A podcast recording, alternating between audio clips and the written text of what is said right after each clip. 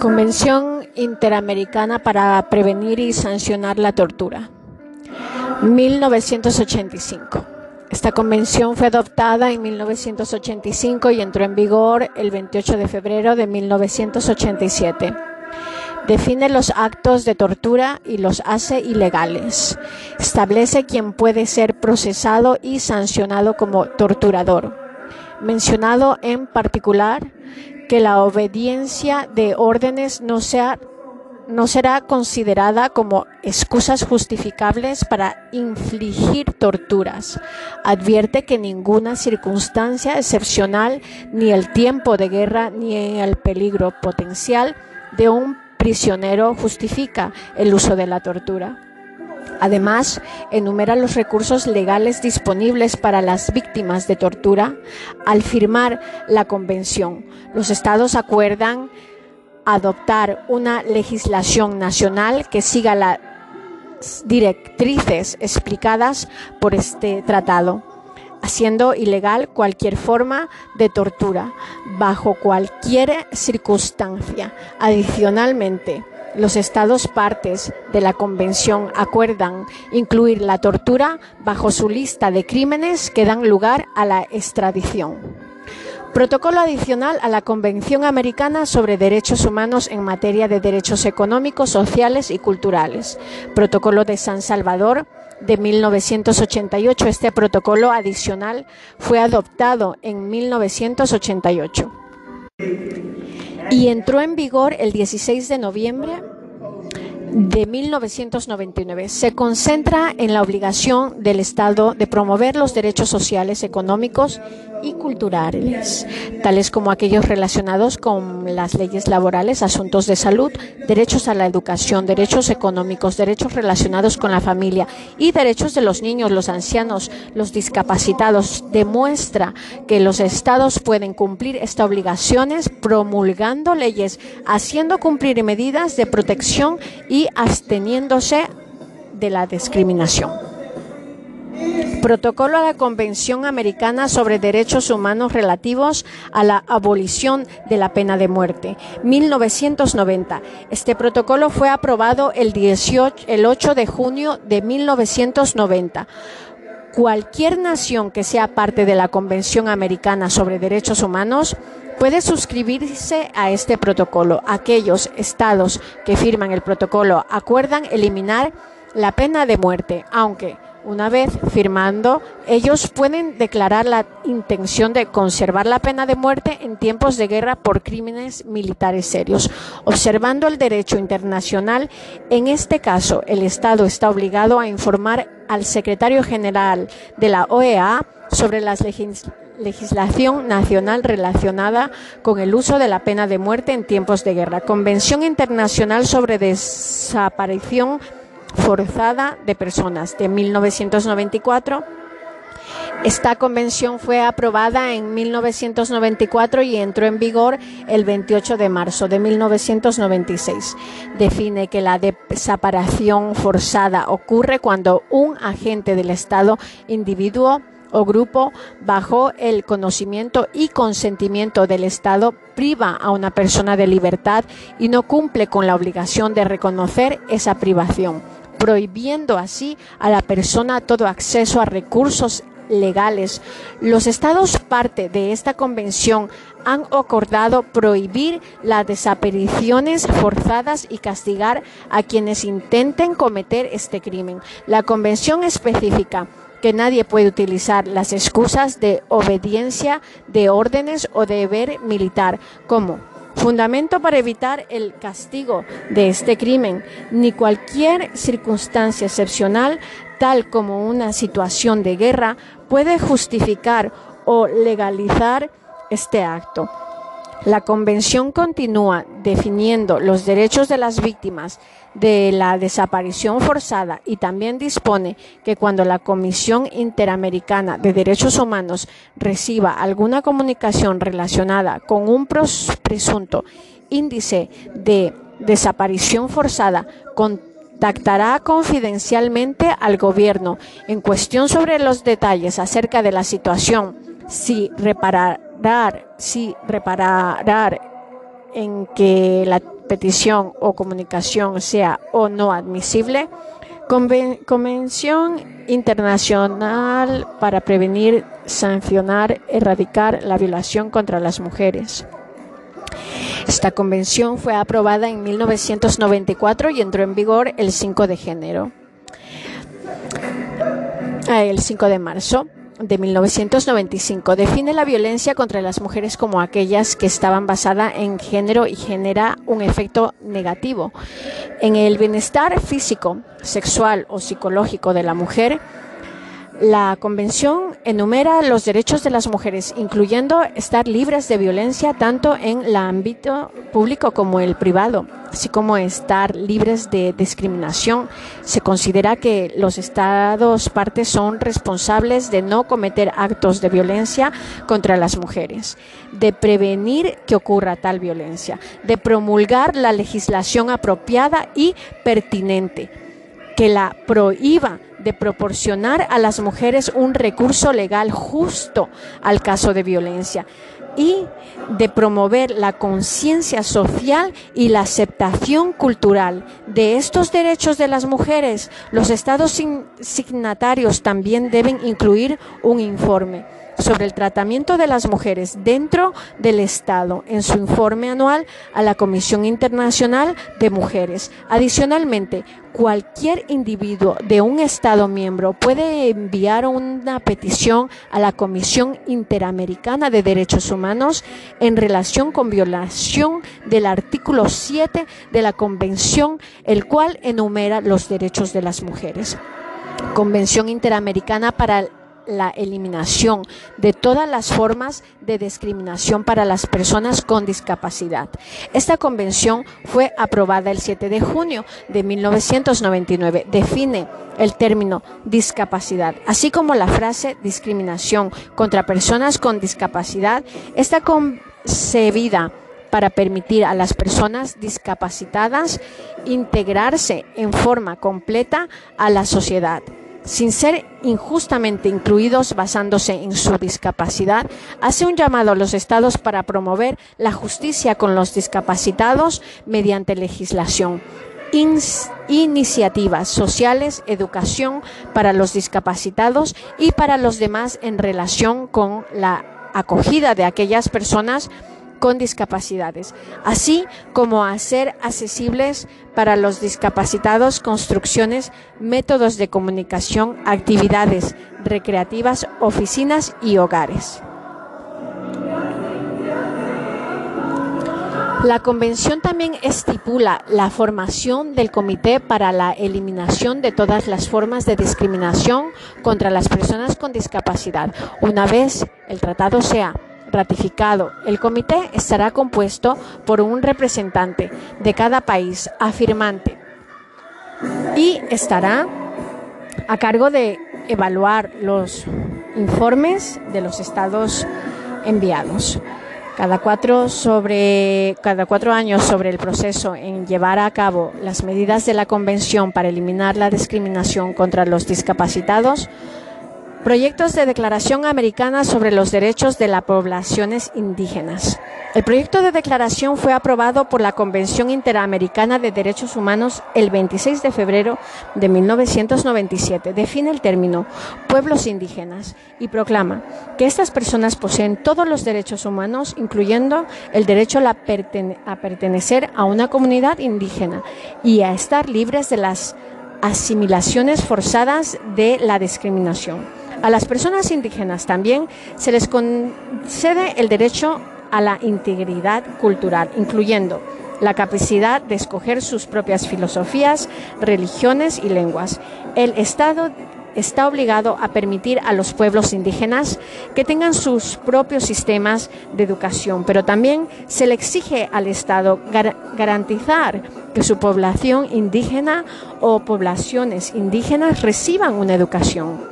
El Estado también debe proteger el ambiente de las tierras indígenas. A los pueblos indígenas se les reconoce muchos derechos políticos, incluyendo los derechos de asociación y reunión, libertad de pensamiento y expresión y el derecho a autogobernarse. A las poblaciones indígenas se les reconoce el derecho a la tierra, a explotarla, el derecho a la propiedad intelectual y los derechos laborales, los derechos humanos y el medio ambiente. Esta declaración fue aprobada el 10 de junio del 2003. Fomenta la interacción sobre asuntos ambientales entre la Organización de los Estados Americanos y otras organizaciones internacionales como las Naciones Unidas, el Banco Mundial y el Banco Interamericano del Desarrollo. También promueve la cooperación entre las instituciones de derechos humanos y las instituciones ambientales de la OEA. Esto es la Comisión Interamericana de Derechos Humanos y la Unidad de Desarrollo Sostenible y Medio Ambiente respectivamente también solicita un informe sobre la situación ambiental dentro de los Estados miembros de la OEA a ser elaborado por el Secretario General para la Asamblea General. Mecanismos extraconvencionales de protección de los derechos humanos. A la Comisión Interamericana se le había otorgado importantes competencias en materia de protección de derechos humanos, de competencias no desarrogadas. Por la entrada en vigor de la Convención o Pacto de San José de Costa Rica, algunas de estas competencias citadas en el artículo 18 y 20 del Estatuto formado de 1979 son las de desarrollo tres tipos de actividades.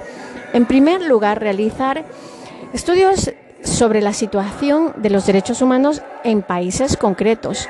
En segundo lugar, estudios de comunicación procedentes de particulares sobre la violación de derechos.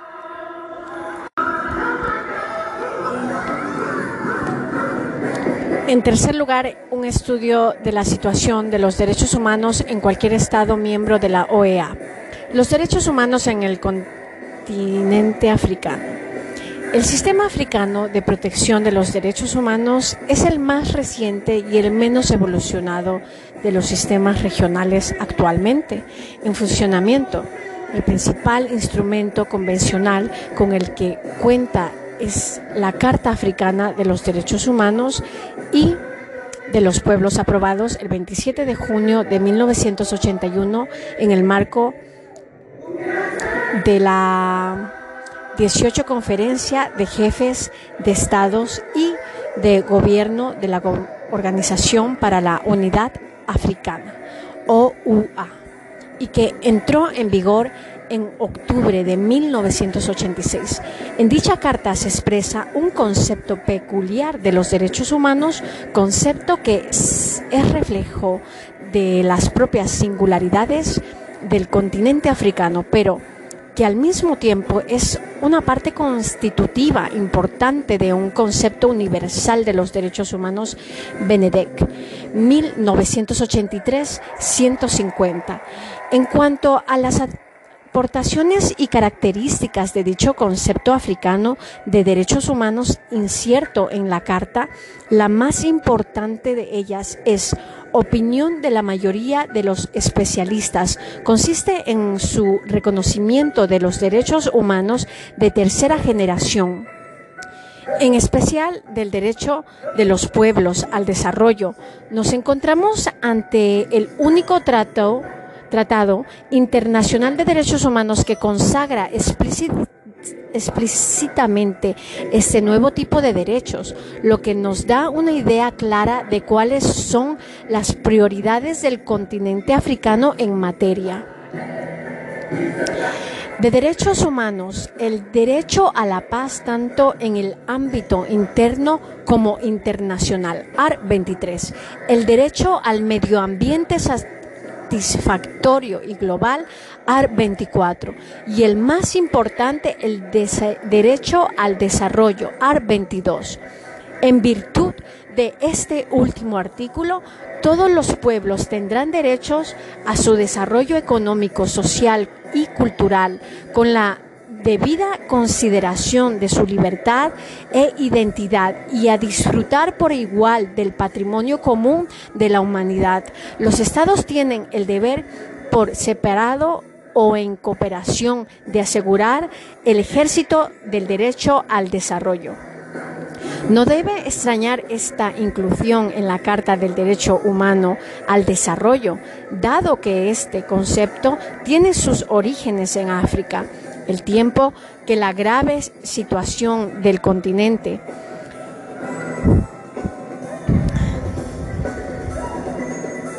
explica la importancia que se le atribuye, pero no hay que perder la vista que, como señalan algunos autores africanos, Malmut 1993-488 ISS, a veces los gobernantes han puesto el acento en los derechos de los pueblos y sobre todo en el derecho al desarrollo con el fin de justificar sus propias conculcaciones de los derechos individuales, desde el argumento de que para avanzar hacia la protección de estos es requisito indispensable alcanzar un cierto grado de desarrollo económico. Una segunda nota definitoria de la Carta Africana es que, a diferencia del Convenio Europeo de Derechos Humanos y la Convención Americana de Derechos Humanos, constituye el único instrumento de carácter regional que recoge en su seno tanto los derechos civiles y políticos más relevantes como los derechos económicos, sociales y culturales.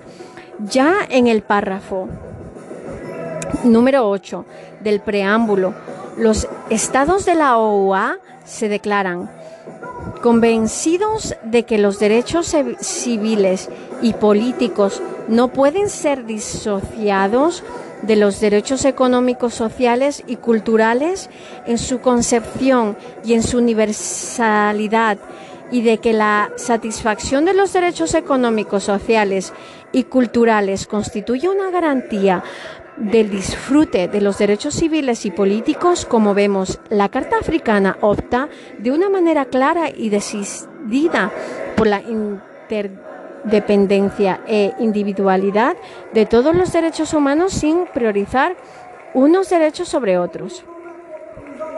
Una tercera característica importante de la Carta Africana es que, como ya se deja estrever, en su mismo título dedica una especial atención a los derechos de los pueblos, a los derechos colectivos, importancia que no reciben en ningún otro documento internacional de derechos humanos. Esto encaja con la peculiaridad culturales de África tradicional donde tiene primacia el grupo sobre la persona, la comunidad sobre el individuo.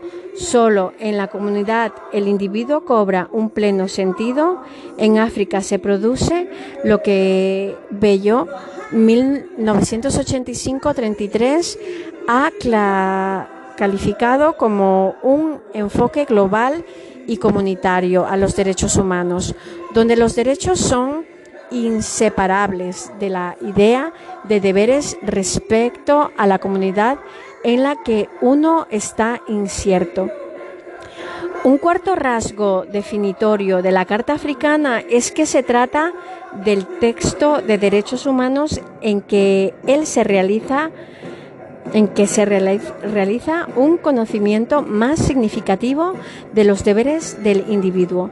El preámbulo considera que el disfrute de los derechos y libertades conlleva el cumplimiento de los deberes de cada uno, mientras que el, el artículo 27 señala que todo individuo tiene deberes respecto a la familia, y la sociedad, el Estado y las demás comunidades legalmente reconocidas y respecto a la comunidad internacional. Sin embargo, el artículo más importante en este sentido es el artículo 29, que formula un auténtico catálogo de deberes humanos del individuo, preservar el desarrollo armónico de la familia y trabaja por su respecto, servir a la comunidad nacional, preserva la solidaridad social y la seguridad nacional, trabaja y pagar tributos,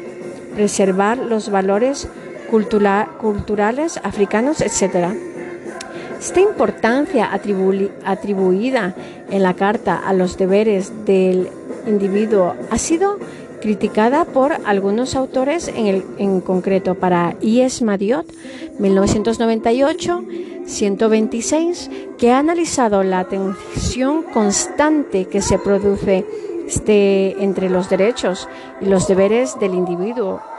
El citado artículo 29 está lleno de riesgo, por cuanto al poner a la persona al servicio de la comunidad podría justificar todo tipo de opresiones. A fin de promover y proteger los derechos de la Carta, esta creó una Comisión Africana de Derechos Humanos y de los Pueblos, compuesta por 11 personalidades africanas de prestigio con funciones a título personal en cuanto a los mecanismos de control y protección. La Carta utiliza los tres mecanismos tradicionales.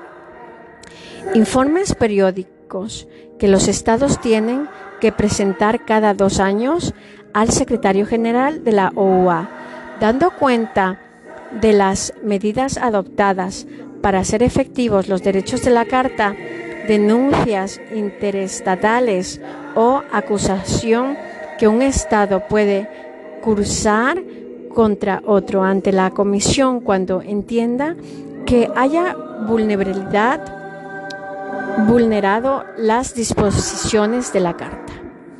Denuncias individuales presentadas por individuos ante la Comisión, la cual, si ve indicios de violaciones graves o masivas de los derechos humanos, puede llamar la atención de la Conferencia de Jefes de Estado y del Gobierno de la OUA. Sobre estas situaciones, al tiempo que la conferencia puede encargarle a la Comisión la realización de una investigación y un informe con recomendaciones. Como vemos, son unos mecanismos tremendamente débiles, con poderes muy limitados para los africanos, Comisión Africana, para la Comisión Africana y con un control ferreo por parte de la Conferencia de Jefes de Estado y de Gobierno, órgano político por excelencia, y hasta la fecha no muy preocupado por la grave situación por la que atraviesan los derechos humanos en el continente. Además, como contraste con los sistemas regionales europeos y americanos, la Carta Africana no preveía ningún órgano de protección de los derechos humanos de naturaleza jurisdiccional, como el Tribunal Europeo de Derechos Humanos o la Corte Internacional de Derechos Humanos. Esta laguna está siendo superada y en junio de 1988 se ha aprobado el instrumento que prevé la creación de la Corte Africana de Derechos Humanos de los Pueblos. La Corte Africana de Derechos Humanos y de los Pueblos con sede en Arusha, Tanzania, creada mediante el protocolo a la Carta Africana de Derechos Humanos y de los pueblos adoptados al efecto. Tiene atribuida junto a la Comisión Africana sobre Derechos Humanos y de los Pueblos competencias en materia de aplicación e interpretación de la Carta Africana sobre Derechos Humanos y de los Pueblos, CA FDH. Solo la Comisión Africana de Derechos Humanos, los Estados parte, las organizaciones intergubernamentales africanas y, en su caso, las ONGs relevantes a las que se hayan otorgado la condición de observadoras ante la Comisión, tienen derechos a someter un caso a la decisión de la Corte artículo 5 del protocolo. Por tanto, las víctimas de violaciones de derechos humanos no pueden presentar denuncias directamente ante la Corte, pero sí que pueden presentar cumpliendo con los requisitos establecidos en el artículo 56 de la CAFDH ante la Comisión Africana de Derechos Humanos, la cual podrá, si lo considera oportuno, someter el caso denunciando ante la Corte. Como consecuencia de la secular y tradicional dependencia económica y política, su inquietud por la promoción y por la protección de los derechos tardía y escasa, sabe reseñarse de organizaciones la Liga de Estados Árabes. Fue creada el 25 de marzo de 1945. Tiene entre sus órganos varias comisiones especializadas. La Comisión Permanente de Derechos Humanos fue creada el 10 de diciembre de 1968. Ni la Comisión ni la propia Liga de los Estados Árabes representan propiamente un sistema coherente de promoción y protección de los derechos humanos. La Comisión Permanente ha dirigido sus esfuerzos a la lucha en favor de la causa árabe, reivindicando la justicia para la, la población árabes que viven en territorios ocupados.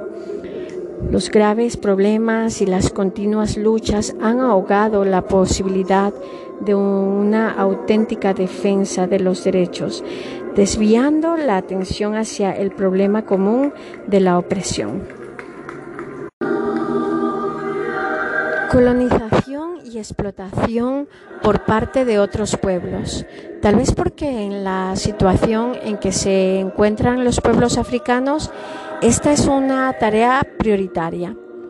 La Organización de la, Unidad Africana y la Carta Africana de los Derechos del Hombre y de los Pueblos el 25 de mayo de 1963 se crea en la conferencia de Addis Abeba la Organización de la Unidad Africana que agrupa a todos los estados independientes de África excepto Sudáfrica y Rhodesia. Su finalidad era promover la unidad y la solidaridad entre todos los estados africanos.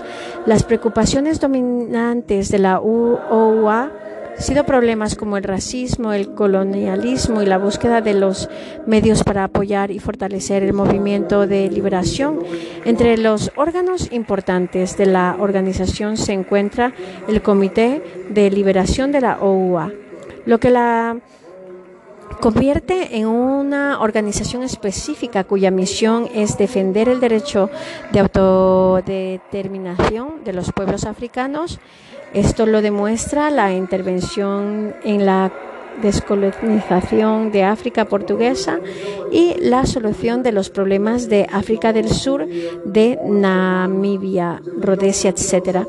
La reunión de Nairobi, Kenia, de la Conferencia de Jefes de Estado y del gobierno celebrado en junio de 1981 de la OUA aprobó la Carta Africana de los Derechos del Hombre y de los Pueblos, adoptada por unanimidad el 24 de junio de 1981, el vigor 21 de octubre de 1986.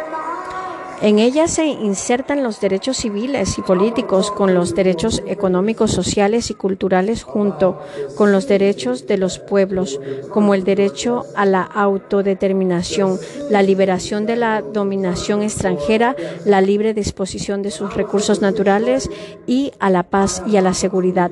La Carta establece una Comisión Africana de Derechos Humanos y de los Pueblos. Lo hace con la disparidad de derechos y diferentes titulares, los que constituyen un débil mecanismo protección.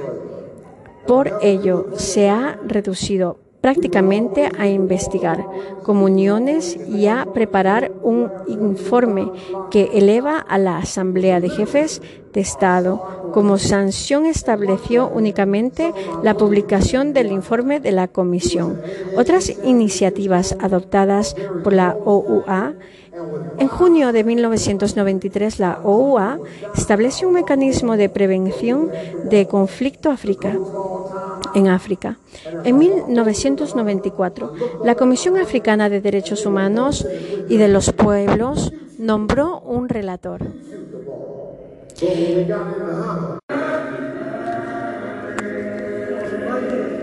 El protocolo firmado con la Conferencia de Jefes de Estado de Gobierno del 9 de junio de 1998 en Ugandú acordó crear el Tribunal Africano de Derechos Humanos y de los Pueblos. Este tribunal tiene competencias para conocer todos los casos y todas las desavenencias que le son sometidas y a la aplicación de la carta o del propio protocolo. Sin embargo, el protocolo encuentra muchas dificultades para su puesta en práctica, aunque los instrumentos de adhesión han sido presentados, no ha comenzado su funcionamiento. El problema radica en que muchos de los dirigentes africanos que lo han firmado se resisten luego a aceptarlas. Además, existen problemas financieros, razones políticas que dificultan el inicio de sus actividades. Habrá que instaurar o consolidar los regímenes democráticos, mejorar el nivel de vida y educación. De la OUA a la Unión Africana. La OUA se encuentra en un proceso de transformación en una nueva organización la unidad africana. El 9 de septiembre de 1999, con la declaración de Sirta, Libia, se condujo a la adopción de acta constitutiva de la Unión Africana en la conferencia de Lome, Togo que se celebró entre los días 10 y 12 de julio del 2000.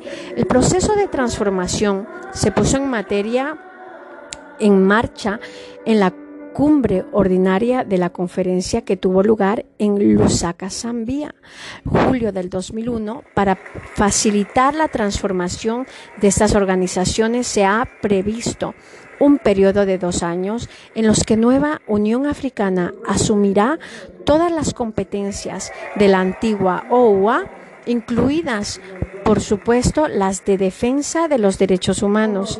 Se inspira en el módulo de la Unión Europea la Unión Africana. El único Estado africano que no forma parte de la UA es Marruecos. La UA se creó el 26 de mayo del 2001 en Addis Abeba y comenzó a funcionar el 9 de julio del 2002 en Sudáfrica, reemplazando a la Organización para la Unidad Africana, OUA. Las decisiones más importantes de la UA son tomadas por la Asamblea de la Unión Africana, una reunión semestral de jefes de Estado y del gobierno de sus Estados miembros. El secretario de la UA, la Comisión de la Unión Africana está basada en Addis Abeba, Etiopía. La protección de los derechos humanos en Asia y Oceanía. En Asia simplemente no existe ninguna organización regional destinada a la defensa jurídica de los derechos humanos. En la actualidad, ya se están realizando propuestas y sugerencias para la creación de mecanismos regionales de protección y fomento de estos derechos. Es cierto también que se han realizado esfuerzos importantes, especialmente en algunos congresos de carácter no gubernamental, como el celebrado en Bangkok de 1965 y el celebrado en Ceilán en 1966. La razón estriba en las enormes diferencias culturales, regionales, políticas, sociales y económicas que se dan entre los estados de este continente. En Asia Sur Nororiental existe la ASEAN con una toma de decisiones uniformes en lo político y económico. Sería Asia Oriental donde parecía viable proponer un sistema de derechos humanos. Camboya, Laos, Laos, Malasia, Filipinas, Myanmar, Singapur, Tailandia, China, Corea del Sur, Vietnam y Japón ya que algunos de estos países son firmantes de los pactos internacionales de 1966. En la mayor parte de estos países se defiende que los derechos humanos dependen mucho de la comunidad de valores y no puede ser aplicado de manera universal. Se estima que no existía una base común entre los países participantes en el sistema americano y africano. Al inicio de sus respectivas andaduras, por lo que Asia Oriental puede tener alguna oportunidad de consolidarse un sistema regional de protección de derechos humanos, ya que a excepción de Corea del Norte y de Myanmar, no existen dictaduras. El país clave sería Japón, que opina que las condiciones generales están dadas y se podría crear una comisión de los derechos humanos de Asia Oriental en la próxima reunión ASEAN, más tres países miembros de la ASEAN, Japón, China y la República de Corea. Pero el único problema es que no existe una convención de derechos humanos en esta región que fungiera de base legal donde apoyar las actividades de aquella puede librarse de este escollo tomado como base jurídica de la Declaración Universal de Derechos Humanos, creando esa futurible comisión con la función de dar orientaciones generales promoviendo los derechos humanos sin misión jurisdiccional, aplicando el modelo de la Comisión Interamericana. Más adelante se podría crear un Tribunal Asiático Oriental de Derechos Humanos. Las autoridades niponas no se están mostrando partidarias de crear un sistema integral de derechos humanos, pero creen llegando el momento de que Japón dé un paso adelante y se convierta en el promotor convencido de la creación de un sistema promoción de los derechos humanos de los amigos asiáticos. Lo mismo cabe afirmar de Oceanía. A este respecto existen las organizaciones, la Comisión del Pacífico Sur y el Foro del Pacífico Sur, que aunque indirectamente se preocupan por el desarrollo de sus pueblos, el mejoramiento de la calidad de vida de los mismos incidiendo lógicamente en la posibilidad de acceder al ejercicio de los derechos humanos. Reconocimiento y protección internacional, la Carta de las Naciones Unidas y los derechos humanos. Los derechos humanos son reconocidos como fundamentales por las Naciones Unidas y por lo tanto figuran prominentemente en el preámbulo de la Carta de Naciones Unidas. A reafirmar la fe en los derechos fundamentales del hombre, en la dignidad y el valor de la persona humana, en la igualdad de derechos del hombre y mujeres, de las naciones grandes y pequeñas.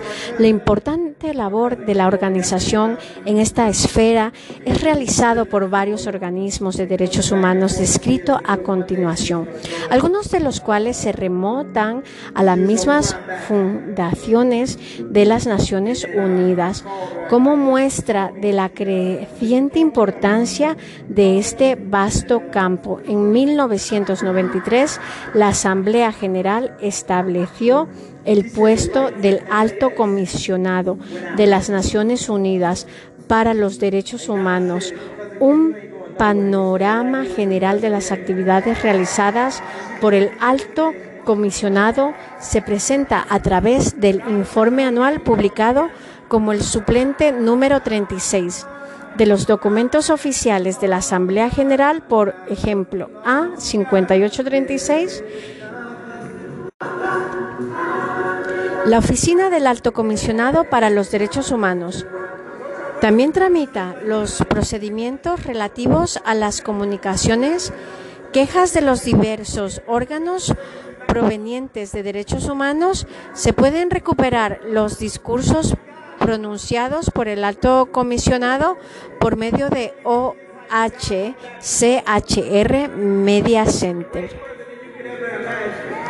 Cuando se investiga cuestiones de derechos humanos, hay que distinguir entre los órganos establecidos para la Carta y los órganos creados en virtudes de tratados. El primer grupo este es establecido por disposiciones contenidas en la Carta de Naciones Unidas.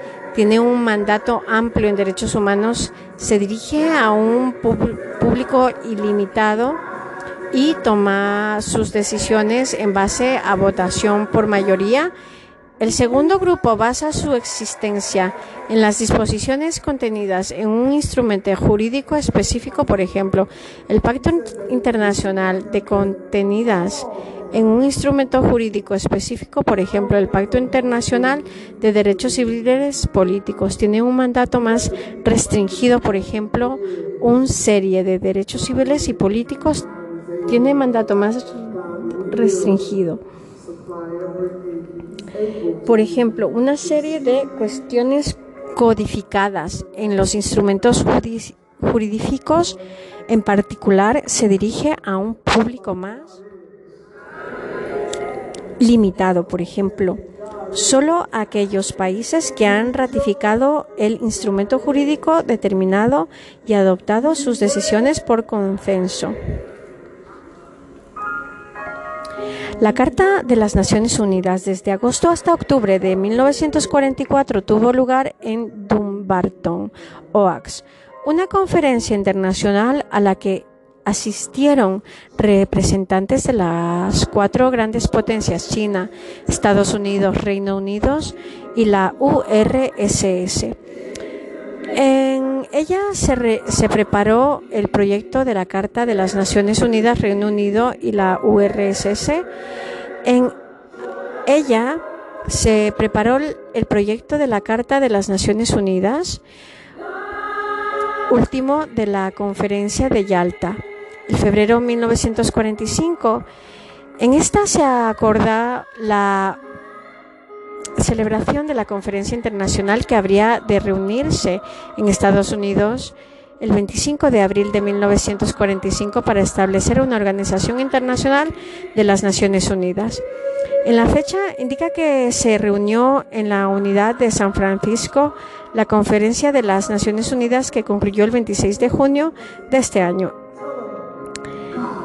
A ella acudieron 50 estados de ese año, creando dos documentos completamente escritos en cinco idiomas, chino, español, francés, inglés, ruso, que fueron la Carta de las Naciones Unidas y el Estatuto Tribunal Internacional de Justicia. Se aprobaron en San Francisco el 26 de 1945 y entraron en vigor en octubre de ese año. Órganos principales lo son la Asamblea General compuestas de representantes de todos los estados que se basan en el principio de igualdad con funciones puramente consultivas y recomendatorias y el Consejo de Seguridad compuesto por un número limitado de miembros de los cinco grandes China, Estados Unidos, Francia, Reino Unido y Rusia. El Consejo tiene facultades decisorias en cuanto manteniendo la paz de la seguridad internacional.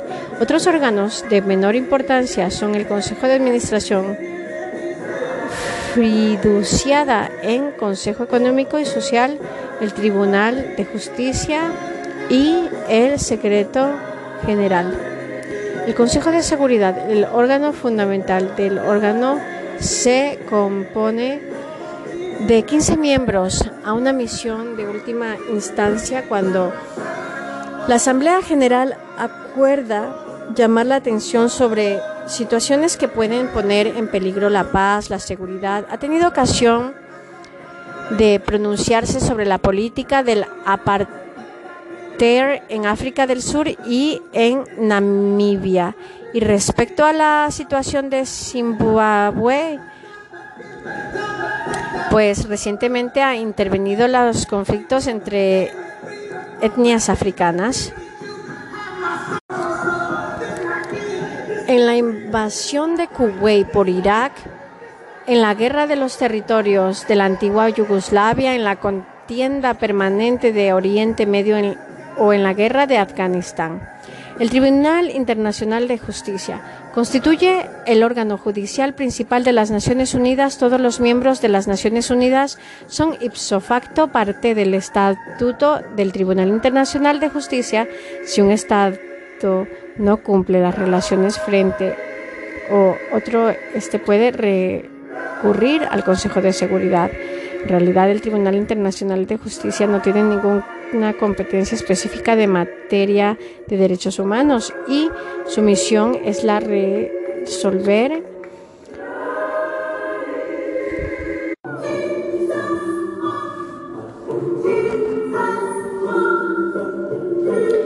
El Tribunal Internacional de Justicia constituye el órgano judicial principal de las Naciones Unidas, todos los miembros de las Naciones Unidas son ipso facto. Los derechos humanos en la Carta de las Naciones Unidas existe una promesa solemne realizada por la propia Carta de San Francisco de redactar y promulgar una Declaración Universal sobre Derechos Humanos. En el preámbulo de la Carta se establece como objetivo el preservar a las generaciones venideras del flagelo de la guerra y que los pueblos de las Naciones Unidas están resueltos a reafirmar su fe en los derechos fundamentales del hombre, de la dignidad y el valor de la persona humana. En el artículo 1.3 de la Carta se señalan entre los fines de la organización, en primer lugar, fomentar entre las naciones las relaciones de amistad basadas en el respeto al principio de igualdad de derechos y la libre determinación de los pueblos. Y en segundo lugar, realizar la cooperación internacional de la solución de los problemas internacionales y de carácter económico, social, cultural y humanitario. Y otros artículos hacen también referencia a los derechos humanos. Sin embargo, la Carta no enumera un catálogo de derechos ni crea mecanismos concretos para garantizarlos. El artículo 56 de la Carta de las Naciones Unidas en relación con el 55 marcan el compromiso de todos los miembros de la organización de adoptar medidas para el logro del respeto universal y efectivo de los derechos humanos y de las libertades fundamentales. Para ello era necesario la creación de un órgano. Por ello, el Consejo Económico y Social de las Naciones Unidas creó la Comisión de Derechos Humanos de junio de 1946. La función asignada a la comisión consiste en elevar el Consejo proporciones, recomendaciones e informaciones en materia de libertades públicas e investigar las acusaciones sobre violación de derechos humanos. La Comisión aparece como un órgano que se propone como un organismo competente. Las Naciones Unidas, con el fin de cumplir la misión de la Carta, atribuye a la Asamblea General y al Consejo Económico y Social respecto al efectivo, respecto Respecto al de los derechos humanos y libertades fundamentales, tal propuesta suscitó importantes divergencias que pusieron de manifiesto las dificultades existentes. Entonces, ante tales dificultades, se encargó la comisión la redacción de un proyecto de declaración en la que se enumeran explícitamente todos los derechos tanto civiles y políticos como económicos, sociales y culturales. La Carta Internacional de los Derechos Humanos, la Declaración Universal de Derechos Humanos junto con el Pacto Internacional de Derechos Civiles y Políticos y el Pacto Internacional de Derechos Económicos, Sociales y Culturales forman lo que se conoce como la Carta Internacional de Derechos Humanos. La Declaración Universal de Derechos Humanos en la Carta de las Naciones Unidas no se definen los derechos ni las libertades fundamentales. La Carta no contiene una enumeración exhaustiva de los derechos ni estableció un sistema razonable y eficaz para la realización de los mismos. Tampoco aporta procedimientos concretos ni órganos específicos. Para subsanar tal carencia surgió la necesidad de elaborar una Declaración Internacional de Derechos. Los trabajos iniciados por la Comisión en 1946 concluyeron con la elaboración y la aprobación de un texto en el que se enunciaban los derechos de la primera generación y de los de la segunda, es decir, los civiles y políticos y los económicos, sociales y culturales. Finalizaba la relación una vez discutido por la Asamblea General de las Naciones Comes reunidas esta lo aprobó en Nueva York en su resolución 217 con 48 votos a favor. Ocho abstenciones y así nació la Declaración Universal de los Derechos Humanos el 10 de diciembre de 1948. Los derechos reconocidos. La declaración consta de un preámbulo de 30 artículos. En el preámbulo, en los artículos 1 y 2, se establece los presupuestos y directrices que sirven de fundamento para la concepción de todos los derechos en ella reconocidos, la dignidad humana, la libertad, la justicia, la igualdad, la paz en el mundo, constituye la base de los derechos y libertades de los que son titulares todos los miembros de la familia humana, sin discriminación alguna, por razón de raza, color, sexo, idioma, religión, opinión política o de cualquier otra índole, origen nacional o social posiciones económicas, nacional, nacimiento o cualquier otra condición. Pueden establecer dos grupos de derechos. Al uno pertenecen los derechos y libertades de índole personal y los derechos del individuo en su relación contra el grupo son los derechos civiles y políticos. Se citan en los artículos 3 al 21 vida, libertad y seguridad, no ser sometidos a esclavitud, derecho a no ser sometido a torturas ni penas crueles o tratos inhumanos, derechos de igualdad ante la ley y la protección frente a la detención de derechos al proceso justo, respeto a la vida privada y familia y domicilio y la correspondencia, libertad de circulación y residencia, derecho de asilo, derecho a la racionalidad, derecho a casarse, fundar una familia y la propiedad al pensamiento, conciencia, religión, a participar en el gobierno de propio país. El segundo, pertenecen los derechos económicos, sociales y culturales de los que son titulares todas las personas en cuanto miembros de una sociedad son el derecho al trabajo, el derecho a la seguridad social, el derecho a fundar sindicatos, el derecho al descanso, el disfrute, el tiempo libre, el derecho a una vida con un nivel adecuado, el derecho de educación y el derecho a participar en la vida cultural de la comunidad. En los artículos 26 y 30 se establecen los derechos y los deberes que toda persona tiene respecto a la comunidad. El valor de la declaración. La Declaración Universal de Derechos Humanos es el fruto de una ponderadora, ponderado y frágil equilibrio entre conceptos de los derechos que defendían los estados occidentales y conceptos se presentan en un catálogo omnicomprensivo de los derechos humanos en cuyo texto se recoge por primera vez los llamados derechos económicos, sociales y culturales al denunciarse conjuntamente. Se pone de manifiesto la estrecha relación existente entre ambos grupos de derechos, pero la declaración no se estableció ningún mecanismo de control o garantía de los derechos.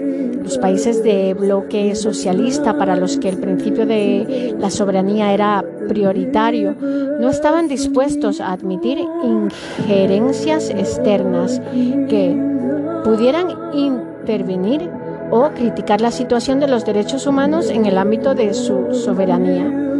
Puede afirmarse que la Declaración Universal de los Derechos Humanos es una declaración catálogo o declaración manifiesto, se adoptó a la Asamblea General de las Naciones Unidas como una resolución y no un convenio, pacto, tratado, por lo que poseía el carácter de simple declaración. Los miembros de la comisión eran conscientes de las dificultades señaladas y de las reticencias de los estados a que las Naciones Unidas intervinieran en asuntos internos. Ninguna disposición de esta carta, dice el artículo 2.7 de la Carta de San Francisco, autoriza a las Naciones Unidas a intervenir en los asuntos que son esencialmente de la jurisdicción interna de los estados, ni obligará a los miembros a someter dichos asuntos a procedimientos establecidos en la presente carta. Cualquier intento de intervenir habría chocado con este párrafo de la Carta de San Francisco. Pero no se pone en duda el inmenso valor moral de la declaración.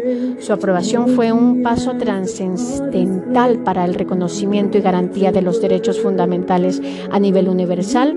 Su influencia permanece y en empleo constante que de ella se hace confirmar la aceptación universal. Muchos países han reconocido en sus constituciones las disposiciones de la Declaración sobre Derechos Humanos.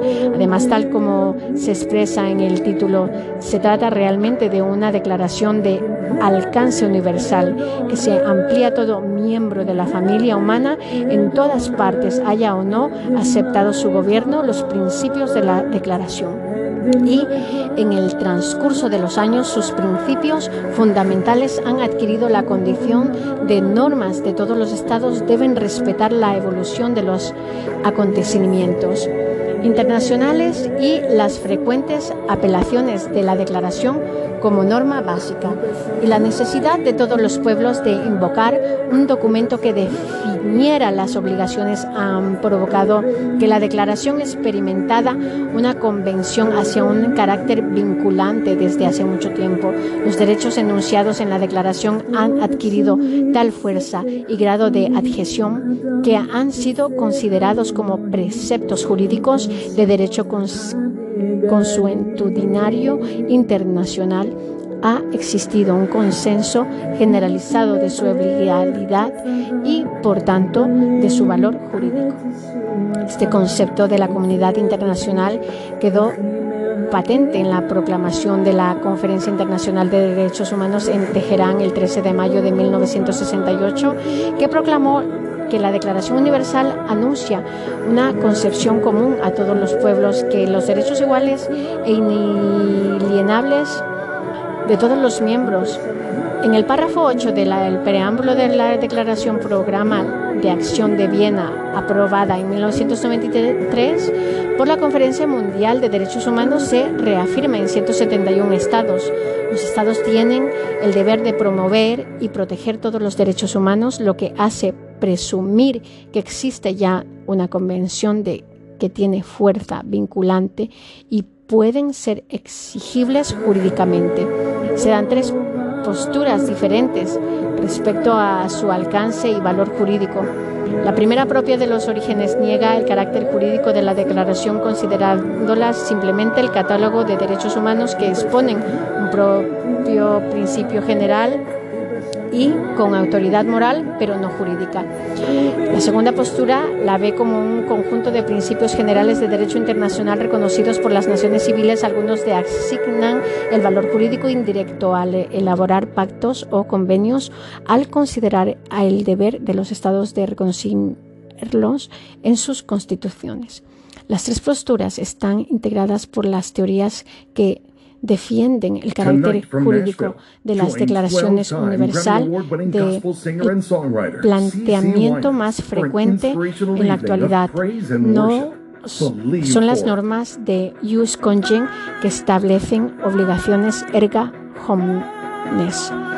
El Pacto Internacional de Derechos Civiles y Políticos, la ONU, toma la, la, decisión de elaborar una fórmula de los derechos humanos con fuerza, vinculante, indiscutible